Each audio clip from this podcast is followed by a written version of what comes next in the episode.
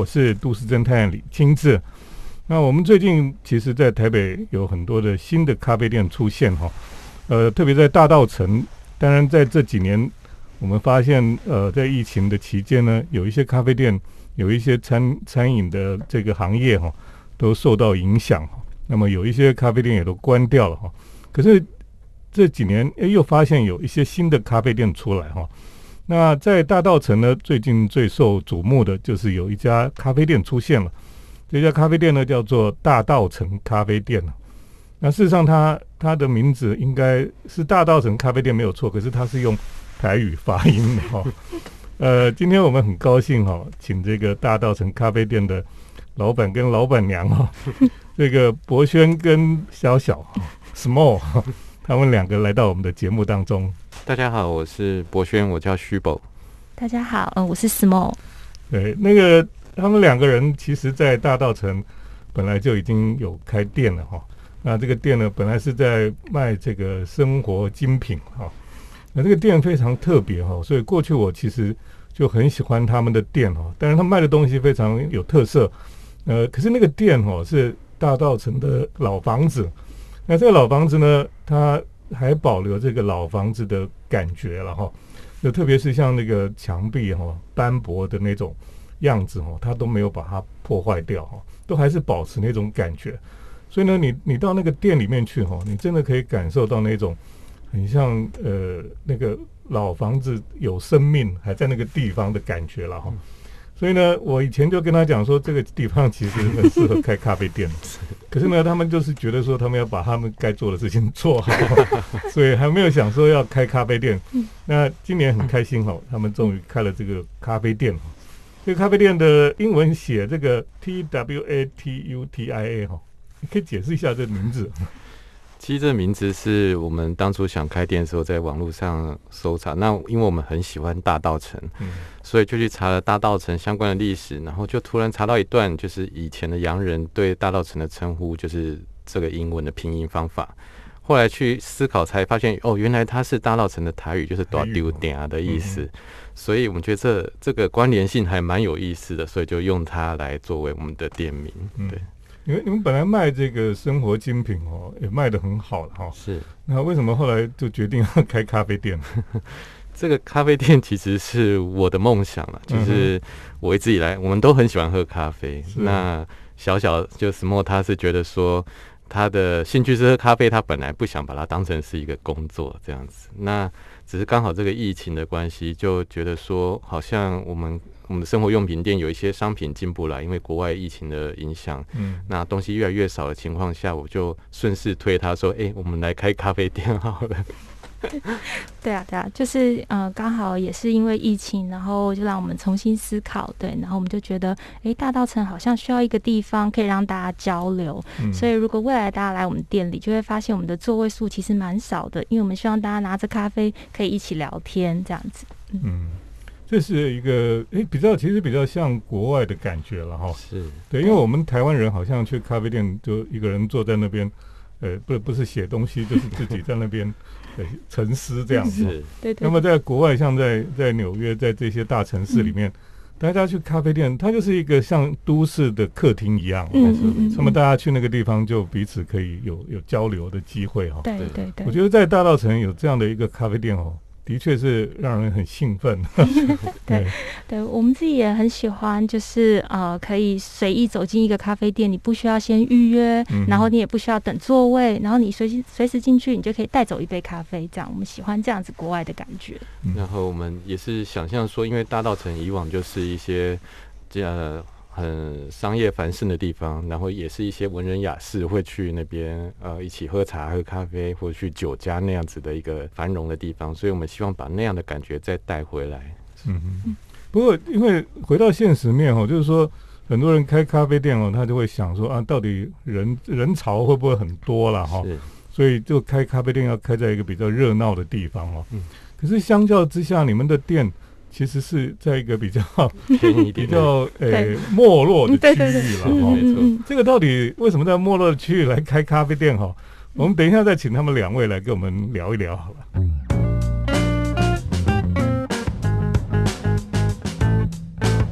欢欢迎回到我们建筑新乐园节目，我是都市侦探李金志。我们今天特别邀请到大道城咖啡的这个老板跟老板娘哈，他们来到我们的节目当中啊。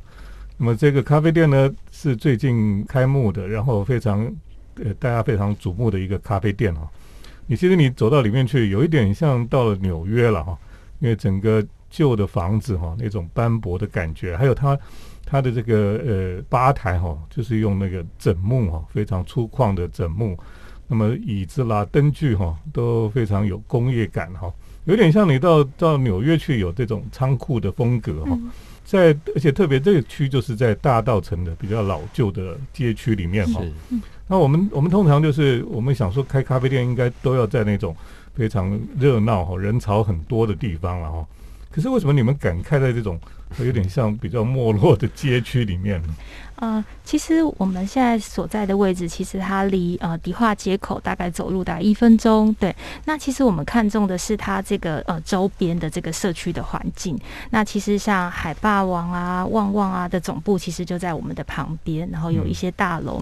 那我们刚搬去大道城的时候，其实周围的邻居都来打招呼，然后我们就会发现，在后面有一些除了住家之外，还有一些呃早期的一些贸易公司。那他们其实里面的呃就是员工。啊，或者是居民啊，其实人口数量是蛮够的。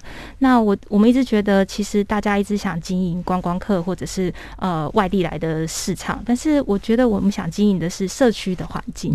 对，那我们也希望我们开在这里，可以让这里周边的环境可以大家可以呃变好，或者是呃李明大家可以来这里交流。就像我们刚搬来的时候，很多人给我们很温暖，就是跟我们说，哎，你们有什么需要帮忙的，可以来找我，我是在做什么的这样子。对对对，那这是在一般。台北市我们感受不到的，所以我觉得大道城某部分它还保留了一些一些那种比较传统的人情味，这样子。嗯，对。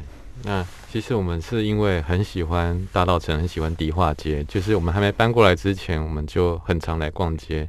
那因为呃，Small 他很喜欢煮东西，所以我们会去迪化街上找一些食材。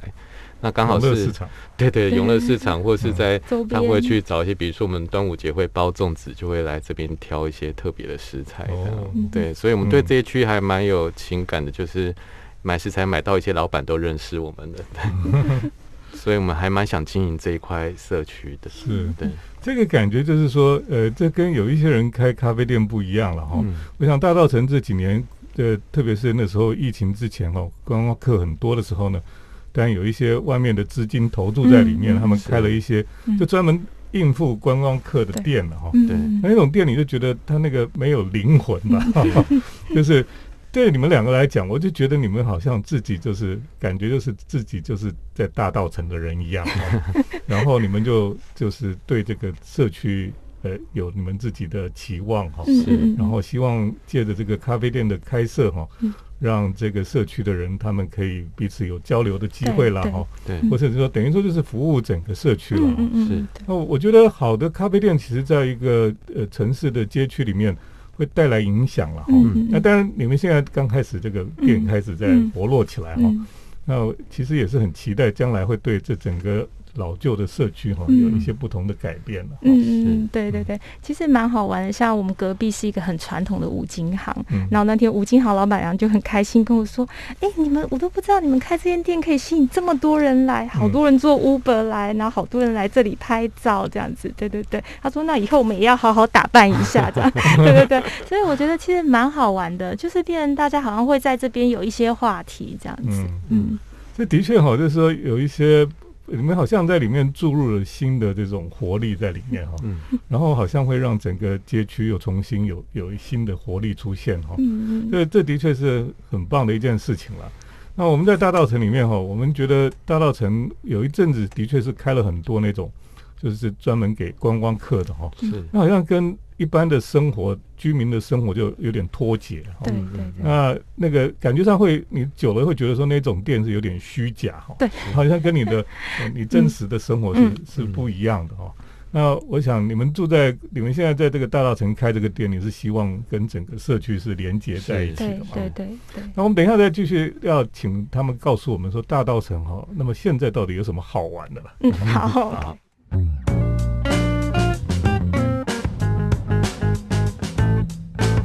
欢迎回到我们建筑新乐园节目，我是都市侦探李清志。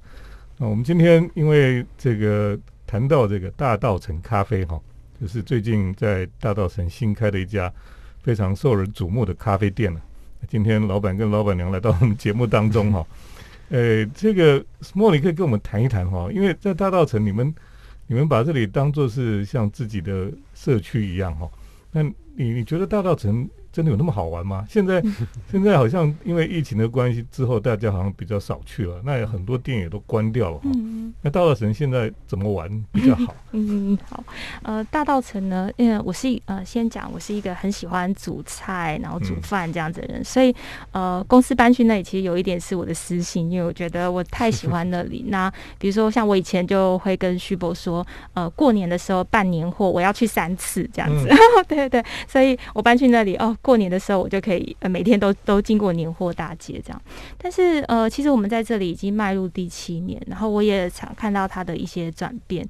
那比如说年货大街在呃这几年开始转变成有点像是啊夜市的感觉，我也蛮忧心的。然后过了就是在这边开的店家也开始进入一些商业呃比较商业型这样子的店面，其实我们也很担忧，因为像有一些老的中药行啊开始收店这样子，然后比较传统的店家因为就抵不过租金的上涨嘛，对，然后一些外来的品牌，然后去呃想要去承租这样子的一个老建筑，那看着这些建筑物一直被改的太新太新太新，其实我有一阵子我都不大敢走，因为我觉得啊天哪，这以后会变成什么样子？那经过疫情的洗礼，有一则一喜，就是这些店。关了，对，嗯，那所以我就觉得说，好像大道城好像开始回到它的本质，就是它是一个以中药，然后布，然后是一个香料这样子的地方。那如果说到大道城可以玩什么呢？我觉得我就是很喜欢在那里散步。它其实离台北市中心非常非常的近，那离车站其实你就不过十分钟的路程，十五分钟，对。可你走在那里就有一种悠闲感，然后有一种回到古代的感觉。那我什么东西会在大稻城买呢？就除了呃大家基本上的买菜啊这些，那香料其实呃有一些中药行里面，像我就跟徐博说，呃我的胡椒粉。白胡椒、黑胡椒、花椒、青椒，通通都要在中药行里面买。那我不同的东西就在不同的的中药行去去采购，这样子。对。那他们是怎么卖呢？他是一罐一罐卖还是？对。那他他们其实蛮好玩的。一开始呢，我去他会现磨给我这样子。然后后来我发现他们也会出那种小包装，五十块一包这样子。那我很推荐大家有机会去的时候可以买来，因为这样子的香料非常的香，跟你一般在呃就是 market 里面买的是不大一样的，对对对。中药房是不是只有买药、买食材也是可以？对对对对对对对，这也是我就是后来石墨告诉我，我才知道有这样子的事情。我觉得还蛮蛮特别的，对对对对，很非常有趣这样子。所以那些那些食那些药材，其实有时候也可以拿来做菜的。对对对，没错没错。对，然后像呃，我觉得。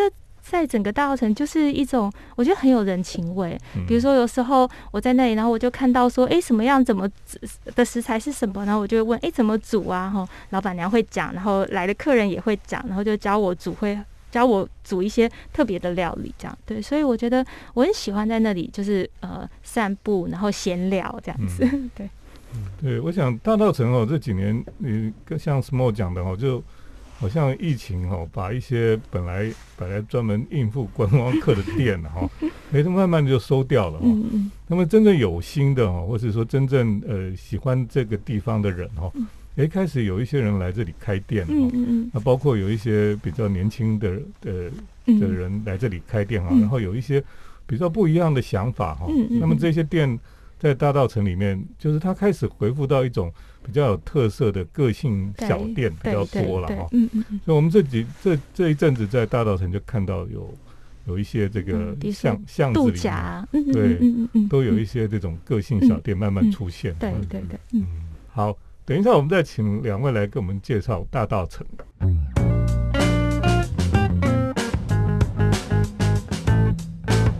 我是都市侦探李清志。我们今天特别邀请到大道城咖啡哈，最近在台北最红的一家新的咖啡店哈，那么就开在大道城的这个老旧的街区里面哈，这个店真的是非常的特别了。那今天这个老板跟老板娘哈，他们来到我们的节目当中哈，来跟我们谈他们为什么会爱上这个大道城啊。那我想这个店也很特别哈，你去那边喝咖啡哈，除了咖啡之外，这里也有供应这个茶类了哈，像红茶、阿里山的茶类。那么像他们的甜点哈，就不像我们平常去咖啡店是什么呃西式的甜点，它都是台式的甜点哦，然后做的小小的这样的，很精致哈，哎，很适合你喝咖啡或者是喝茶的时候来使用了哈。我想你在大道城过去真的有人在喝咖啡吗？对，就是其实大道城在日剧时代是有咖啡店的，只是那时候的咖啡店它有点不大一样，就是有女陪侍的咖啡店。因为那个时候日本人开始就希望台湾这边可以种植咖啡豆，所以在花莲那边就有人开始种植咖啡豆这样的事情。对对对。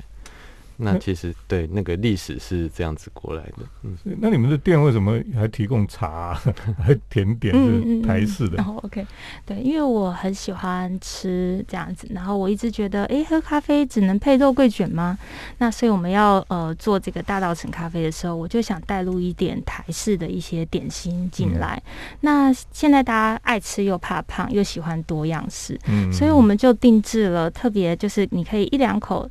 就可以吃完的小点心，所以你一次来可以尝个两三种这样子，嗯，那你吃也不会觉得罪恶，就不会觉得说哦，我一吃就吃一个很大分量的一个甜点这样子。嗯，我我觉得这很很有趣的，就是说你你虽然是喝咖啡哈，然后你吃这种台式的甜点，哎，觉得不会有那种违和感哈。对对，我觉得它融合的蛮好的。而且呢，你你在这家店里面哈，它的二楼哈有一大片的那个窗户嘛，嗯嗯，呃，你在窗台也设计了可以喝咖啡的地方哈，对对对，我觉得坐在那里那个光线照进来，然后你看对面就是一些老房子哈，对，那种感觉很特别，对对对，就有一种时代的交错感这样，对对对，所以呃，听众朋友，如果你去大道城哦，现在其实有非常。多的这个新的店出现了，那么大道城咖啡吼，在在民生西路的，对，南京南京西路，南南京西路哈，就是已经到比较后面的地方了。嗯，那么附近其实有很多的大街小巷了哈。我想大道城最有趣就是你有时候去，你你去走大道城哈，好像在漫步哈，就没有目的的，像迷路一样乱走哈，也还是觉得很好玩，因为在小巷子里面就会。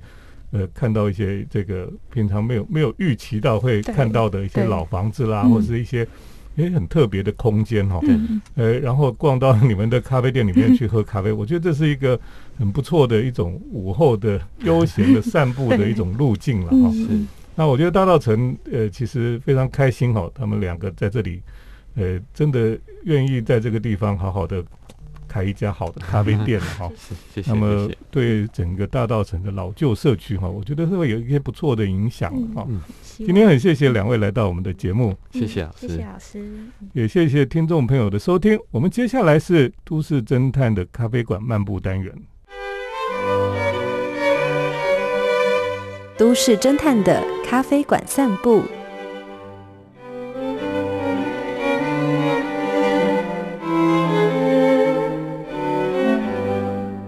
到我们都市侦探的咖啡馆漫步单元，今天要跟大家来谈一谈哈，这个哲学咖啡馆的这种概念哈。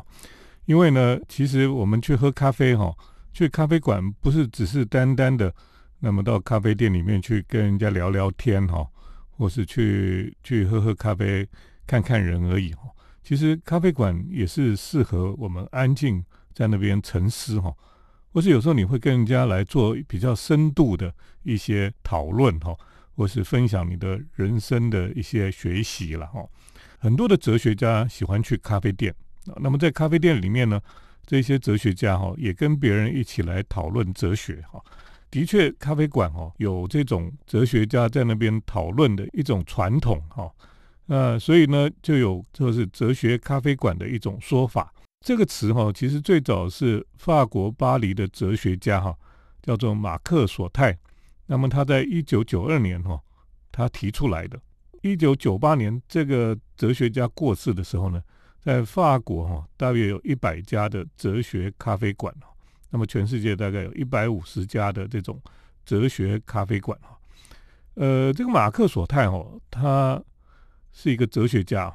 那他就发起了所谓的咖啡哲学的，他邀请各行各业哈，包括不是研究哲学的普通人哈，那么一起来参加讨论哈，让不同知识圈的人可以在很轻松喝咖啡的时候，那么一起来进行哲学的思辨哈。那这个人哦，马克索泰他就认为说，我们如果大家一起来讨论哈，思考一个话题哈，其实是非常令人兴奋的。而且呢，我们平常在学校就是老师跟学生了哈，可是，在咖啡店里面哈，他就在这个咖啡馆里面呢。他就可以有不同的领域的人、不同阶层的人啊，或是甚至你根本都不认识的人，就参与这样的一个讨论哈。所以呢，在这样的讨论里面哈，就会有非常开放的一种精神哈。那允许所有的人都可以加入这个讨论。事实上呢，这个哲学咖啡馆的概念哈，其实在以前哈，很多地方的咖啡馆哈就已经有了哈。那么后来呢？不仅是普通人可以参加了哈，那不同领域的人可以参加之外哈，诶，他们也可以让很多人就可以投入哈，然后谈谈很多的事情。呃，事实上，如果你去维也纳哈，那么十七世纪维也纳在咖啡馆哈，很多人因为最主要就是土耳其的影响哈，那么咖啡馆就变成了很多人他们待上一整天哈。在那边跟人家讨论各种话题、social 的地方了哈。那传统上哈，他们这种讨论哈，也从公共的广场啊，我们叫做 forum 哈，然后就搬到了城市中心的这些咖啡馆。很多人，特别是哲学家啦、诗人啦、作家啦、知识分子哈，都很喜欢这个咖啡馆这样子的一种场所哈。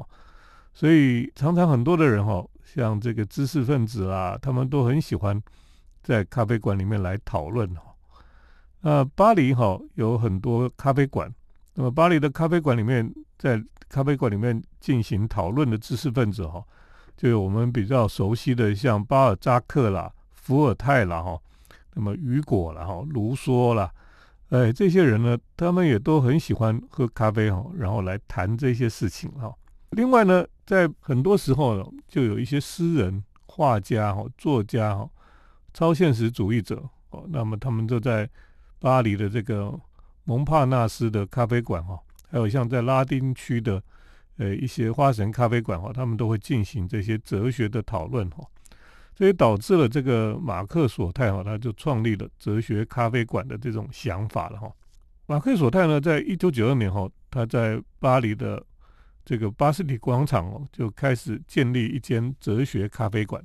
每个礼拜天早上十一点哦，他就召集一些朋友，那么就开两小时的这种咖啡哲学的聚会他的意思就是说哦，哲学不应该就是只是学者或者在学院里面，或是以前在贵族哈才可以来讨论他希望一般人哈，就是回归到这个哲学可以回归到公众哈。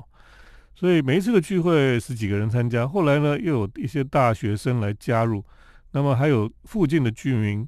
还有一些工作的人，哎，都会加入哈，所以他们后来渐渐就变成大概有两百人的聚会哈，这样子的一个聚会了哈。呃，当然有一些人也不喜欢这样，有一些人觉得他做的事情哈，不尊重哲学研究上的严谨性哈，所以呢，也有人不是很喜欢了哈。不过我们可以这样来讲啊，就是说，其实咖啡馆的确是一个非常适合。哲学讨论哈，或是事事实上，一个人坐在那边思考哲学哈，也是很重要的。那法国的咖啡馆就提供了这样子的一个思索哲学的一个温床哈，应该是这样讲。那我们也知道，当然法国的教育哈是其实是非常重视哲学的哦，他们会去呃从小就会教他们哲学的思辨，那让他们去思考人生的道理这样子。当然，我们的教育通常只是教你怎么考高分了哈，怎么样功成名就哈。其实，好的一个哲学的思考的训练哈，其实是帮助人在一一生当中哈，他的很多的选择、他的价值观等等的哈，他的人生观的建立哈，其实都很重要的。那咖啡馆的确是对这样子哲学思辨讨论的这种风气哈，会带来一些正面的影响哈。那这也就是为什么我觉得咖啡馆是对一个都市来讲是好的事情哈那么甚至对于大学来讲，也是非常重要的了。所以呢，大学周边哈，大学城的周边应该就要有多一点的咖啡馆。那这些咖啡馆呢，就会提供有大家可以在那边讨论思辨的一个一个场所了哈。我想这样的风气哈，其实在国外很多的大学城都有，可在台湾的确是比较缺乏一点哦。那一方面是我们的咖啡馆比较没有这样的风气，那另一方面是我们的呃学生跟老师哈，这个这种一起讨论的风气哈，感觉就越来越越没有了哈。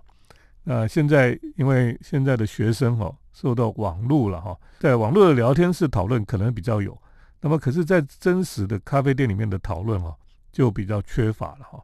不过我想过去的人哈，他们也会在。咖啡店里面讨论国家大事啦，讨论这个人生哲学啊等等，那这其实是一个呃人跟人之间的互动，或是城市文化的建立哈。我觉得都是咖啡馆算是一种功不可没的角色了哈。所以今天在这里跟大家来分享哦，关于哲学咖啡馆这件事情哈。那我觉得的确咖啡馆是有哲学性的了。那你在那里哦，可以跟人来讨论。或是自己一个人来思考哲学哈，我觉得都是一个很不错的一个场地哈。好了，今天这个跟大家来讨论哲学咖啡馆就分享到这里，谢谢听众朋友的收听，我们下礼拜再见。城市的幸福角落，来杯手冲单品，享受迷人的香醇世界。